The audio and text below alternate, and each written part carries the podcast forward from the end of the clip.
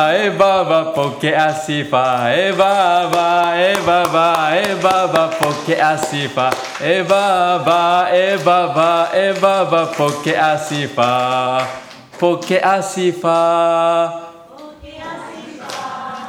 ポケアシファ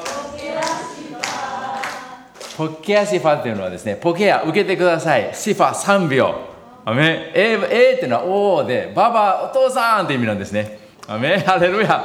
メハレルヤ、ハレルヤ、ハレルヤ。主感謝します。イエス様ありがとうございます。どうぞ今日の礼拝を通して、ああご自身が豊かに望んでくださり、現れてくださいますように。主を感謝します。私たちはあなたの口から出てくる神の言葉によって生きるものです。イエス様ありがとうございます。ハレルヤ、ハレルヤ。感謝します。聖霊様歓迎します。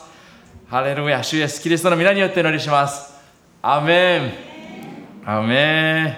ハレルヤ。聖書をお開きください。ルカの福音書15章、11から32。ルカの福音書15章、11から32。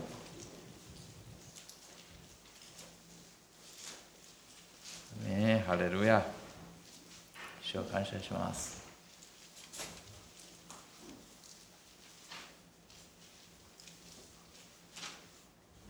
開きましたでしょうか。じゃあご一緒にお読みしましょう。3はい。イエスはまたこう話された。ある人に2人の息子がいた。弟の方が父にお父さん財産のうち私がいただく分をくださいと言った。それで父は財産を2人に分けてやった。それから何日もしないうちに弟息子はすべてのものをまとめて遠い国に旅立った。そしてそこで放蕩して財産を湯水のように使ってしまった。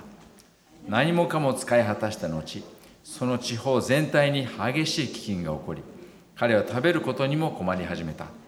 それでその地方に住むある人のところに身を寄せたところその人は彼を畑に送って豚の世話をさせた。彼は豚が食べている稲子豆豆で腹を満たしたいほどであったが誰も彼に与えてはくれなかった。しかし彼彼は我に帰っていった。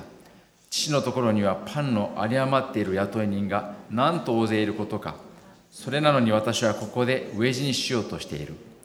立って父のところに行こう。そしてこう言おう。お父さん私は天に対して罪を犯しあなたの前に罪あるものです。もう息子と呼ばれる資格はありません。雇い人の一人にしてください。こうして彼は立ち上がって自分の父のもとへ向かった。ところがまだ家までは遠かったのに父親は彼を見つけてかわいそうに思い駆け寄って彼の首を抱き口づけをした。息子は父に言った。お父さん私は天に対して罪を犯しあなたの前に罪あるものです。もう息子と呼ばれる資格はありません。ところが父親はしもべたちに言った。急いで一番良い衣を持ってきてこの子に着せなさい。手に指輪をはめ足に履物を履かせなさい。そして肥えた格子を引いてきてほふりなさい。食べて祝おうこの息子は死んでいたのに生き返りいなくなっていたのに見つかったのだからこうして彼らは祝宴を始めた。ところで兄息子は畑にいたが帰ってきて家に近づくと音楽や踊りの音が聞こえてきた。それでしもべの一人を呼んでこれは一体何事かと尋ねた。しもべは彼に言った。あなたのご兄弟がお帰りになりました。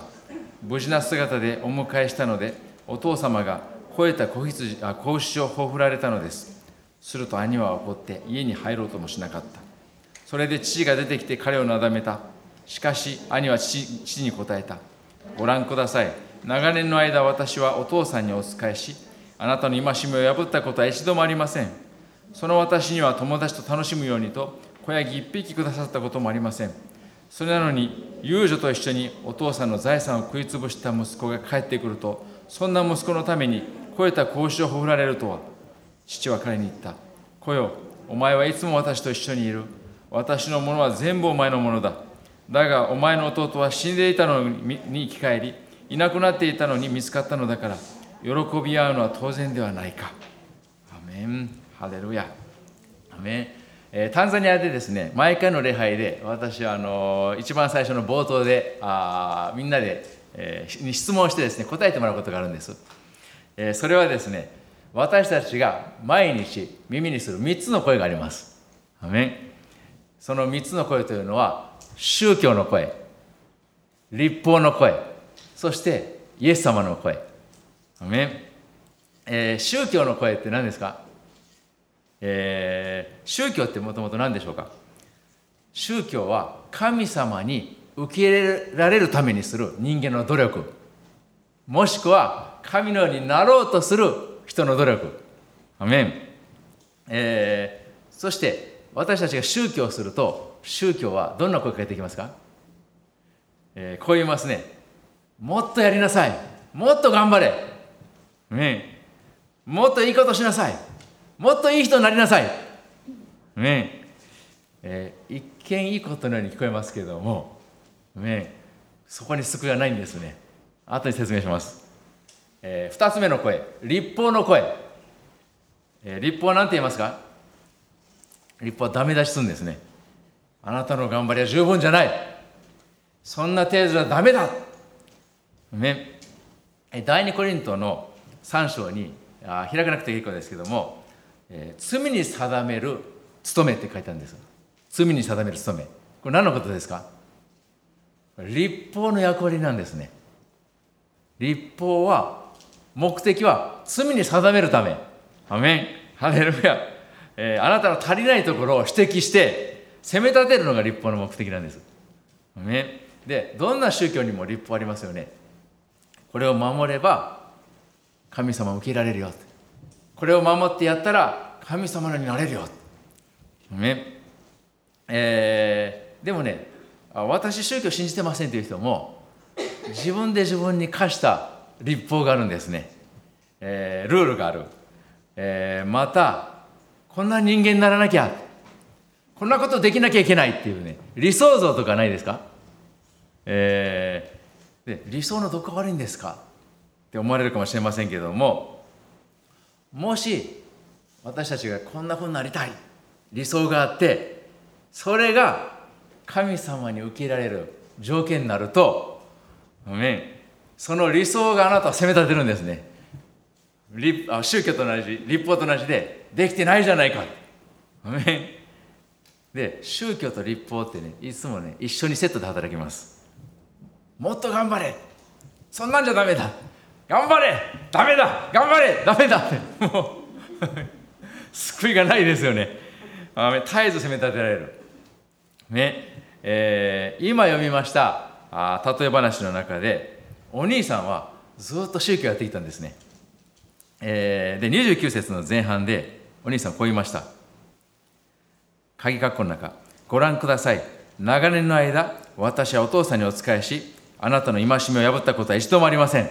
めこれですね。英語の聖書はこう書いてるんです。All these years I have been slaving for you and never disobeyed your orders. I have been slaving っていうのは長年奴隷のように働いてきました。あなたの言いつけに背いたことありません。奴隷のように働いてきたんですね。宗教やってると立法を守らなきゃ持ってやれそんなんじゃダメだ。奴隷になるんです。アメそしてさらに宗教やる人は神様イメージ悪くなるんですね。えー、29節後半見てみましょう。その私には友達と楽しむようにと小ヤギ一匹くださったこともありません。ね皆さんどうですか？神様私何もしてくれない。もしそういうふうに思っておられるのであればひょっとしたら宗教やってるかもしれません。アメン、えー、じゃあ宗教と立法の声。3つ目の声はイエス様の声。イエス様は何ておっしゃいますか？完了した。アメイエス様の声は完了した。何が完了しました？アメえー、イエス様が十字架で完了してくださったのはその十字架の血によって私たちと神様との間の障害を完全に取り除いてくださったくださったんですね。アメ神様と私たちを隔てるものを全部取り除いてくださった。アメハレルヤ、えー、ローマの8章39節。えっとねまた戻ってきますのでそこを指挟んでもらってローマの8章39節。後半一緒に見ましょう。ローマの8章39節。ご一緒に。3はい。私たちの主キリストイエスにある神の愛から私たちを引き離すことはできません。アメンもう一回読みましょうか。3はい私たちの主キリストイエスにある神の愛から私たちを引き離すことはできません。アメンハレルヤアメン神の愛から私たちを引き離すことはできない。アメンハレルヤ神の愛から私たちを引き離すことはできない。アメンもう間にね、何もないんですね、もう。アメ神様ともぴったんこ。ハレルヤアメアメンでね、インド人教会で毎週これ繰り返すんですよ。で、みんなもまたかと思ってるかもしれないけど、でもなんかやっぱりね、それ宣言すると、やっぱりみんな目がね、輝いていくんですよ。あ、そうだなと。えー、これなんでこれでしつこく繰り返すかというと、私たちね、人間は油断すると宗教を始めてしまうんですね。気がすることあれ神様お前なんか素直に出れないなって。アメえー、ですから何度も何度も繰り返します。アメ福音も何度も何度も宣言します。ハレルヤ、えー、皆さんに質問したいです、えー、この宝刀息子のストーリーの中で息子はどの時点で悔い改めました？どの時点で？今までねメッセージいっぱい来ましたけども、えー、大体と全部ほとんどのみんなが、まあ、17節前半、まあ、もしくは18節ですね。17節前半は「しかし彼は我に帰っていった」18節は、えー「立って地のところに行こう。そしてこう言おうお父さん私は天に対して罪を犯しあなたの前に罪あるものです」アメン。ハレルヤ。ね、今日はですね、悔い改めが一体何なのか、悔い改めとは何なのかについてお話しします。で、えー、私もずっとそう信じてきたんですけども、悔い改めっていうのは何か私たちがこう行う、まあ、点のようなもの、点っていうのはですね、あの今、ああしようごめんなさいっていう、そこで完結する点のようなものだと思っていましたけども、あ実は悔い改めというのは線なんですね。プロセスなんです。アメンハレルヤで、17節、18節は、悔い改めのスタートポイントなんです。始まり。アメンまだ悔い改めが深まってない。完全になってない。アメンじゃあまずですね、悔い改めのスタート地点観察してみましょう。どのようにして起こったのか。17節我に帰ったってありますけれども、えー、この我に変えるために宝刀息子は何をしたと思いますか？これこの質問大事なんですね。悔い改めるためにはどんなことが必要なのか。ね。17節読んでみましょうもう一回。3はい。しかし彼は我に帰っていった。地のところにはパンの有り余っている雇い人が何と大勢いることか。それなのに私はここで飢え死にしようとしている。アメン。この宝刀息子はえー、父のところそして今ここにいる父のところとここを比べたんですね。アメンハレルヤ私たちも比べる必要がありますあります。神の国とこの世どっちに住みたいのか。アメンこれね今コロナで教会から遠ざかってる人とかいますよね。えー、でだんだんあこの世が入ってきてしまう。教会の交わりから遠ざかってしまう、えー、そんな方おられないでしょうか、えー、私たち自問自答する必要があります。神の国とこの世どっちを選ぶのか。イエス様の支配と悪魔の支配どっちを受け入れるのか。ごめん、えー、今日我に変える必要があります。ね、ここに来られてる方は皆さんは我に帰ってると思いますけども、アメン。えー、で、今日のメッセージのタイトルは、宝刀息子は二度悔い改めた。二度悔い改めた。アメン。ハレルヤ。えー、期待してください。今日はものすごく硬い食物ですけどもすっごく栄養価が高い食物を食べ物用しました食べたら元気になりますアメハレルヤアメ今日のメッセージ通して神様が語られてくださってアメお素敵だなーって方は笑顔が戻ってきます。アメ神の言葉に力があるからです。主に信頼する者は失望させられることがない。アメハレルヤ。もう病気でも体中が痛くて苦しいって方は主がいらしてくださる。アメハレルヤ。ハレルヤ。えー、このね聖書のストーリーを読むとあのー、聖書ってねそんなに詳細に書かれてないですよね。で、まあ、かなり大雑把に書かれてるんですけどもだから行間を読む必要があるんですね。で聖霊様の助けによってイマジネーションを働かせる。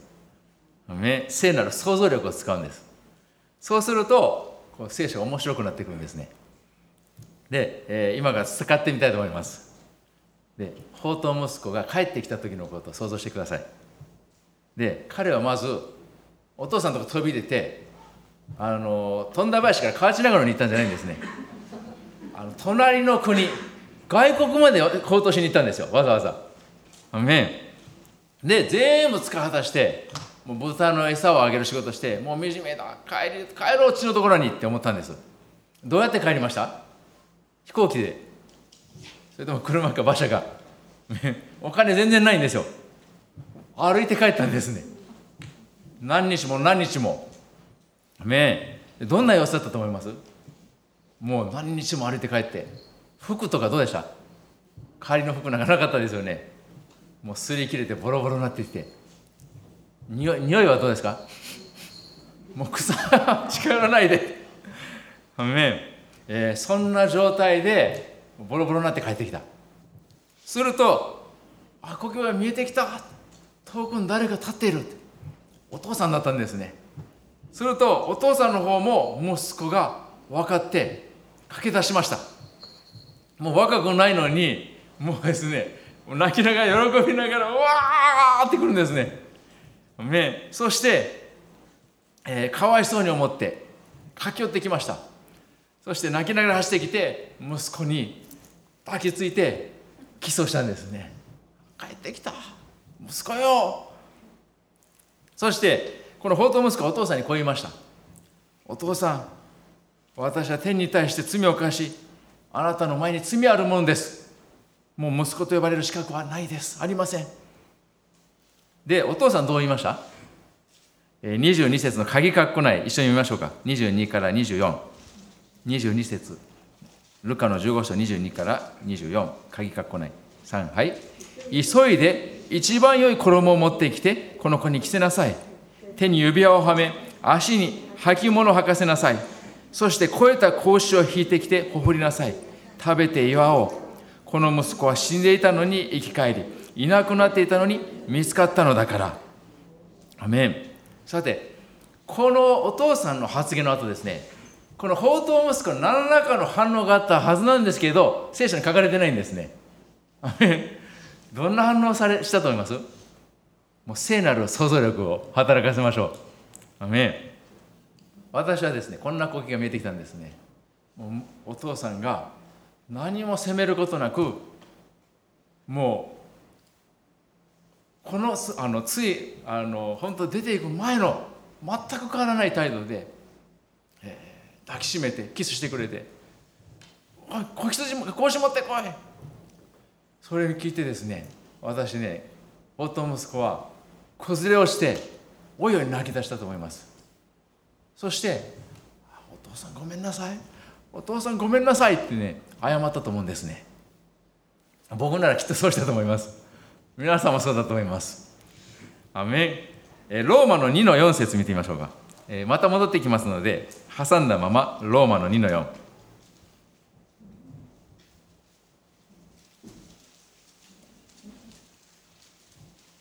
ハレルヤローマの2章4節。3はい神の慈しみ深さがあなたを悔い改めに導く。アメ。導くまでです。アメ。これですね。あの大事な真理がここに書かれてますよね。何が私たちを悔い改めに導くのか。それは神の慈しみ深さがあなたを悔い改めに導く。アメ。ハレルヤ。もう責められた時に悔い改めじゃないんです。慈しみ深さが悔い改めに導く。アメン。ハレルヤ。なんかねよく私自分をしたたいてあもう私は罪人だわってね。あった時に悔い改められるのかと思ったら実はそうじゃなかったんですね。アメン。えー、宝刀息子のお父さんは何も責めずに受け入れた。アメン、えー、私たちを責めるのはですね神様じゃないんですね。私たちの両親。お父さんとお母さんじゃないですよ両親で 良い心の両親。私たちの両親。えー、そうなんですね。主は私たちをもう責めておられない。ハレルヤ。アメ、えー、じゃあ2個の悔い改めを比べてみましょう。1回目の悔い改めスタートポイントでは18節。立って地のところに行こう。アメこれ悔い改めってねあのギリシャ語ではメタノイアって言うんですでメタっていうのはえー、変わるってことです。で、ノイヤっていうのは思いで。思いが変わるんですね。で彼は神の国あ、お父さんのところとここを比べて、あ、主のところに帰ろうってね、ひっくり返った、あ、間違ひっくり返ったじゃない、後ろ向いたんですよ。アメハレルヤ。メそれが思いが変わる。帰ろう。アメそれが悔い改めのスタートポイント。アメ。えー、でもですねこの時まだ法と息子は神様の愛の大きさが分かってないんです。18節後半から19節改革コーナー読みましょう。3はいお父さん私は天に対して罪を犯しあなたの前に罪あるものです。もう息子と呼ばれる資格はありません。雇い人の一人にしてください。お父さんに謝ったらもう息子の資格はないけども雇い人ぐらいにはしてくれる。アメン、えー、そう思ってたんですね。でまだ本当の愛知らなかった。だから悔い改めも表面的なんですね。えー、なんで帰ろうと思ったか17節にこう書いてます。父のところにはパンの有り余っている雇い人が何と大勢いることか。それなのに私はここで飢え死にしようとしている。ね。ご飯のために悔い改めたんですねあ父さんとか言ったらご飯食べれるちょっと自分勝手ですけども悔い改めの最初ってそんなもんなんですねアメまだ表面的で浅い、えー、今ギリシャ語で言いましたけども今度ヘブル語で悔い改めて、えーと、ナハームっていうらしいですねで意味は英語だと to be sorry、えー、かわいそうに思うとかね。申し訳なく思う。かわいそうに思う。えー、一番最初豚に餌やりながらあ死んとこ帰ろうと思った時に、えー、彼はですねど何誰をかわいそうと思ったでしょうか？ああ私はここで飢え死にしようとしている。私なんて惨めなんだ。俺ってかわいそう。えー、フォーカスは自分なんです、えー、向き変えたばっかり。悔い改めたばっかりの時はまだ悔い改めが浅くて、えー、自分本位、えー、そして本当の悔い改めは父のところに行った時に起こるんですね。アメン。ハレルヤ。私たちも同じです。グッドニュースを聞いてそしてイエス様が私たちの身代わりに死んでくださった。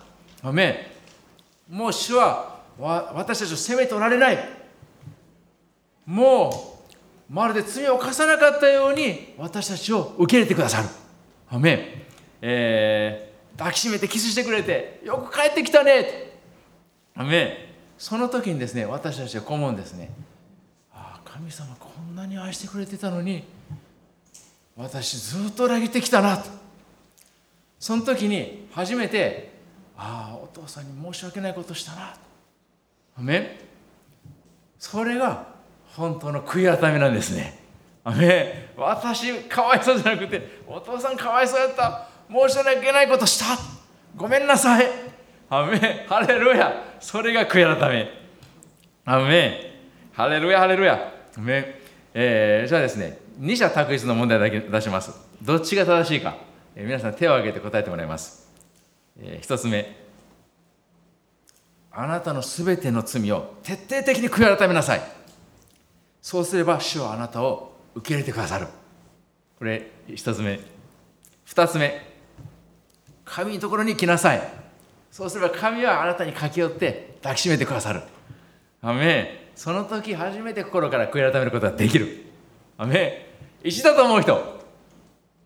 あれ誰もいない。アレルヤ二だと思う人アレルヤ。アメそうなんですね。アメこれですね。皆さん2って今聞いたから手挙げてるけど。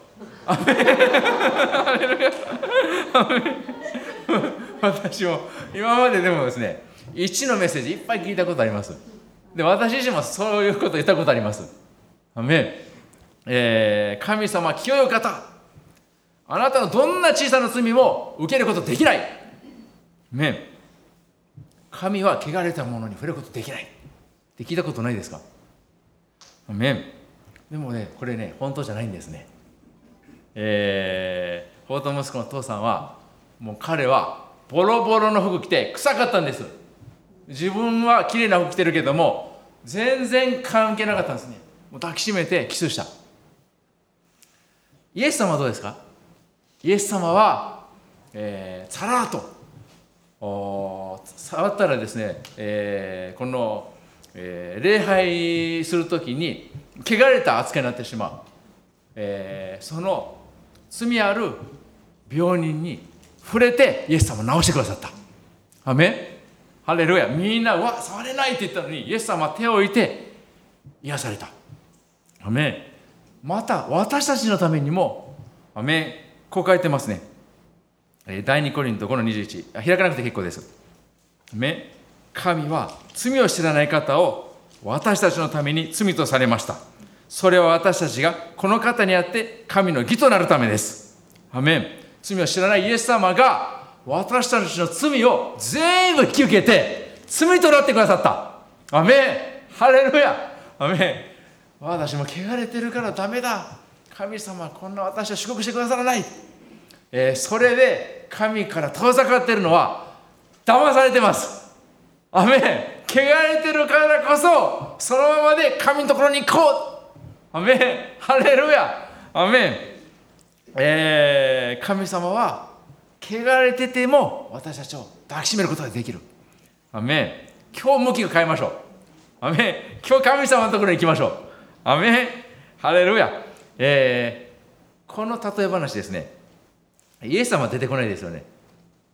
で例え話ってあのー、まあ、真理の全部網羅してるわけじゃないんで、えー、イエス様は直接的には出てこないように見えますけども私はイエス様を見つけました。どうですか皆さんこのストーリーの中でイエス様。イエスイエス様って書いてないですよ。アメ えー、法と息子があっちのところに帰ろ。う決心してお父さんのところにあ帰る道を歩き始めるんですね。その道がイエス様。アメン。ハレルヤ、えー、私たちが死のところに帰ろうって思って神のところに帰るために2つの道があります。アメン。道を間違えるとたどり着きません。アメン。一つは宗教と立法の道どんな立派な行いも私たちの罪を帳消しにはできません。もう一つはイエス様の知識によるアメイエス様が開いてくださった道。アメ私が道であり真理であり命なのです。私を通してでなければ誰も神のあ地のところに来ることはできません。アメこの方通してでなければお父さんのところに来れない。アメハレルヤ。私たちね父のところに帰るときにはイエス様と一緒に行くんですね。ハレルヤ他に道はない。アメンハレルヤアメン私ですね、えー、もう15年以上前、えー、ある時あのスタッフの当時のスタッフの皆さんと福野先生と一緒にこうなんか交わりをしてた時に、えー、その中の誰か一人誰だったか覚えてないんですけれども福野先生にこんな質問したんですね。先生はいつ祈っておられるんですか？どんな時祈っておられるんですか？質問したらですね福野先生が、えー、あ私はねパソコンの前で祈ってるんだっておっしゃったんですね。でみんなあのすっごいあの霊的で神秘的な答えを聞きたい期待してたんで えー、っていう感じになったんですけどもその次に先生がおっしゃったことが私ねもう本当忘れられないあ一言だったんです。それはですね何をおっしゃったかというと私ねすっと神の臨在に入ることできるのって言われたんですね。すっと神の臨在に入れるって。えどうやったら 入れるんだろう私ももう何曲も何曲もこう賛美して祈ってやっと臨在の中入れるかなすっと入れるって。あめハレルヤ。で分かったんですよ、えー、福野先生は宗教なさらないから。あめイエス様知っておられるからすっと入れるんですね。で私たちもすっと入れるようにイエス様が道を開いてくださったんです。ハレルヤアメン。宗教やらなかったらスッといけるんですよ。なぜならイエス様が完了したっておっしゃった時に私たちと神様との障害全て取り除いてくださった。アメ皿洗いしてる時にスッと入れるんですよ。アメン。ハレルヤ。今から試験やって待ってる時に神様はスッと臨在入れるんです。アメこれから大事な仕事あるけどどうしよう。ドキドキドキってしてる時に神様スッと臨在入れるんです。アメン。ハレルヤ。アメン。アメン。えー、メン。ハレルヤ。えー、私は主の前に出るのにふさわしくないって思うのはこれ悪魔の嘘です。アメこの法と息子はボロボロの服を着て帰ってきたんです。アメン？ハレルヤ。ボロボロの服のまま主のところに来てくればいいんです。アメン？アレルヤ。でこの法と息子ねボロボロの服だでお父さんのとこ来るまでこのボロボロのを脱ぐことできなかったんですね。脱ぎ捨てることできなかったんです。なぜなら代わりの服がなかったから。アレルヤ。でアメでお父さんとこ来た時お父さん何て言いました？一番良い衣を持ってきてこの子に着せなさい！って言ったんです一番良い衣。アメでこの良い衣というのはイエス様の義の衣。を表してるんですね。ハレルヤ。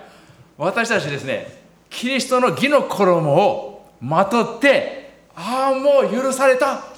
アメ神様罪を認めないんだ。私義人になったんだってね。分かるまで私たち罪とか悪習慣とかボロボロの衣を脱ぐことできないんですよ。あのよくですねまずその汚いとの服何とかしたらって。タバコやめないと神様なんと来れないよって。違うんですね。神の愛知らないとやめられないんです。ハレルヤ。アメハレルヤ、え、抱きしめられて愛されたアメン義の衣来た。許された。あもうこれいらない。ハレルヤ。アメンそしてお父さんね指輪持ってきました。アメンこの指輪っていうのは、えー、ここにねハンコがついていてお父さんのもう全財産を取り扱うことができる。そんな権威が与えられたんです。帰ってきたばかりで。イエス様信じたばかりの私たちにもイエスの皆の権威アメ悪魔悪霊に打ち勝つ権威。アメ病を癒す権威が与えられたんですね。ハレルヤ。信じた時に与えられました。ハレルヤ、えー、そしてもう足に履物持ってくりなさい、えー、ボロボロになって裸足できたけれども、えー、履物、えー、聖書の中で履物って何ですか？ア平和の福音の備えの靴。アメそれを履いたんですね私たちは平和の大使としてこの地上のすべての民族人々を祝福する目的与えられたんです。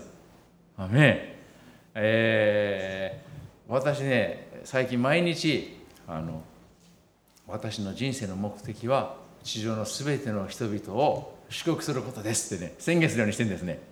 でないと何のために生きてんかなってねあの この人生が小さく小さくまとまっていく。でも神様はすっごい目的持ってるんですで忘れないために、えー、毎日それを言う。ちょっと言ってみましょうか。私の人生の目的は後について言ってください。私の人生の目的は地上のすべての人々を祝福することです。私の人生の目的は？地上のすべての人々を祝福することです。アメもう一回言いましょう。アメ忘れないように毎日言いましょう。アメハレルヤ私の人生の目的は？地上のすべての人々を祝福することです。アメアメそれを神様が私たちを通して成し遂げてくださる。アメハレルヤ。死のところに帰ってきたらアメあの帰る時に絶対に一人で帰っちゃダメなんですね。イエス様と一緒にアメ一人じゃ戻れないんです。イエス様と一緒に父のもとに来る。そしてそこからは何が始まりますか？神様はこうおっしゃったんですね。さあ祝宴だ。お祝いが始まる。アメハレルヤ。私たちの人生が祝宴に変えられる。そして神様と共に生きる人生が始まる。アメハレルヤ。これですね。私の祈りのテンプレートになったんです。祈りの型。アメそうすると神様の臨在に福野先生がおっしゃったようにすっと出れるようになったんですね。ハレルヤ。アメそして毎日宣言してください。私の人生の目的なんだろうか。地上のすべての民族人々を祝福することだ。アメハレルヤ。義の衣。アメ権威の指輪。アメ平和の福音の備えの靴。アメ受け取ってそして祝宴に参加しましょう。アメハレルヤ。お祈りします。立ち上がって祈りましょうか。ハレルヤハレルヤハレルヤ。ハレルヤ。アメン。ハレルヤハレルヤハレルヤハレルヤハレルヤハレルヤアメハレルヤこの世は悪魔が支配しています。この世は悪魔の支配下にあると聖書書かれています。アメ一時的な喜びあっても聖書に書かれています。盗人が来るのは盗み殺し滅ぼすだけのためです。悪魔はあなたにとって何一つ良いとは思っていません。この世はあなたを幸せにすることはできません。立ち返ってお父さんのところに帰りましょう。父のところに帰ろう。アメハレルヤ。ハレルヤ。ハレルヤ。主ありがとうございます。悔い改めの始めです。ハレルヤハレルヤハレルヤ。今日一歩踏み出します。そしてスッと大胆にイエスと血によって今あなたの見舞いに参ります。お父さんお父さん天のお父様ハレルヤハレルヤハレルヤ駆け寄ってこられます。ハレルヤハレルヤ。イエス・キリストの皆によって拒絶の霊を今叱りつける。今速やかに出ていけ。ハレルヤ欺きの霊。この世の霊を出ていけ。ハレルヤハレルヤ。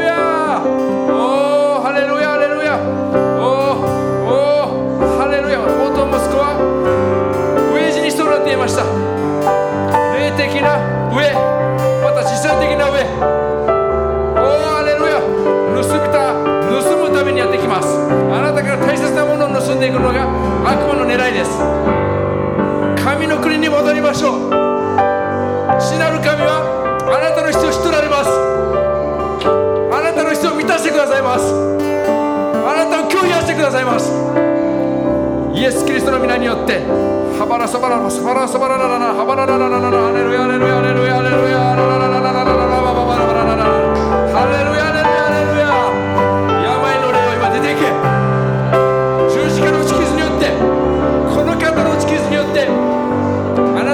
様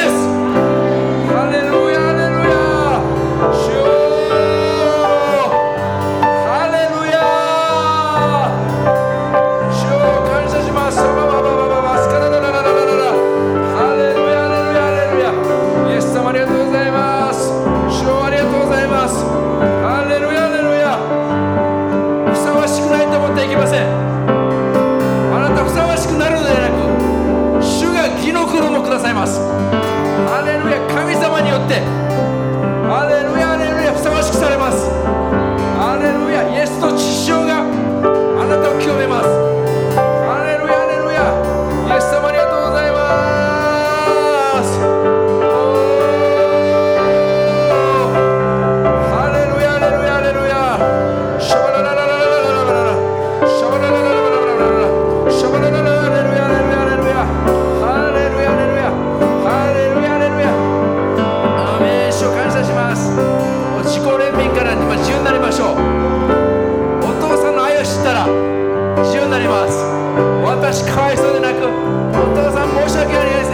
けなかった。ハレルヤ神様中心です。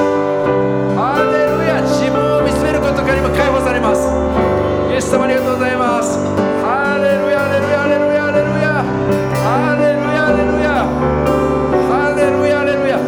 おお主感謝します。あなたが自分を大切に思うよりも神様あなたのことをもっと大切に思ってられます。ハレルヤ信じましょう。厚かましく信じましょう。ハレルヤ感謝します。イエス様ありがとうございます。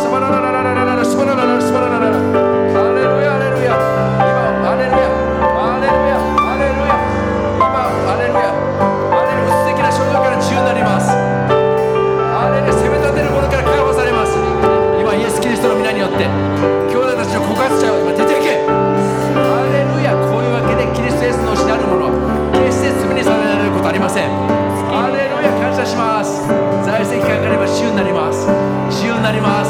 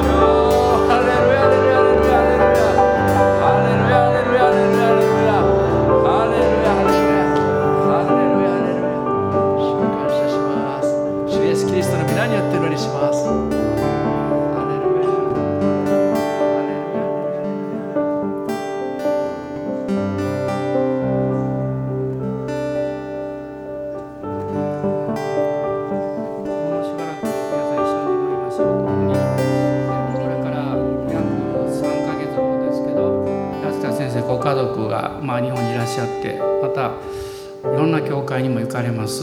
また子どもさんたちが守られるようにその奉仕の上に、えまた、えタンザニアの教会の上に主の豊かな祝福があるように。皆さん今一緒に祈りましょう。アーメン。ハレルヤ。ハレルヤ。イエス様感謝します。あなたの皆あがめます。ハレルヤ。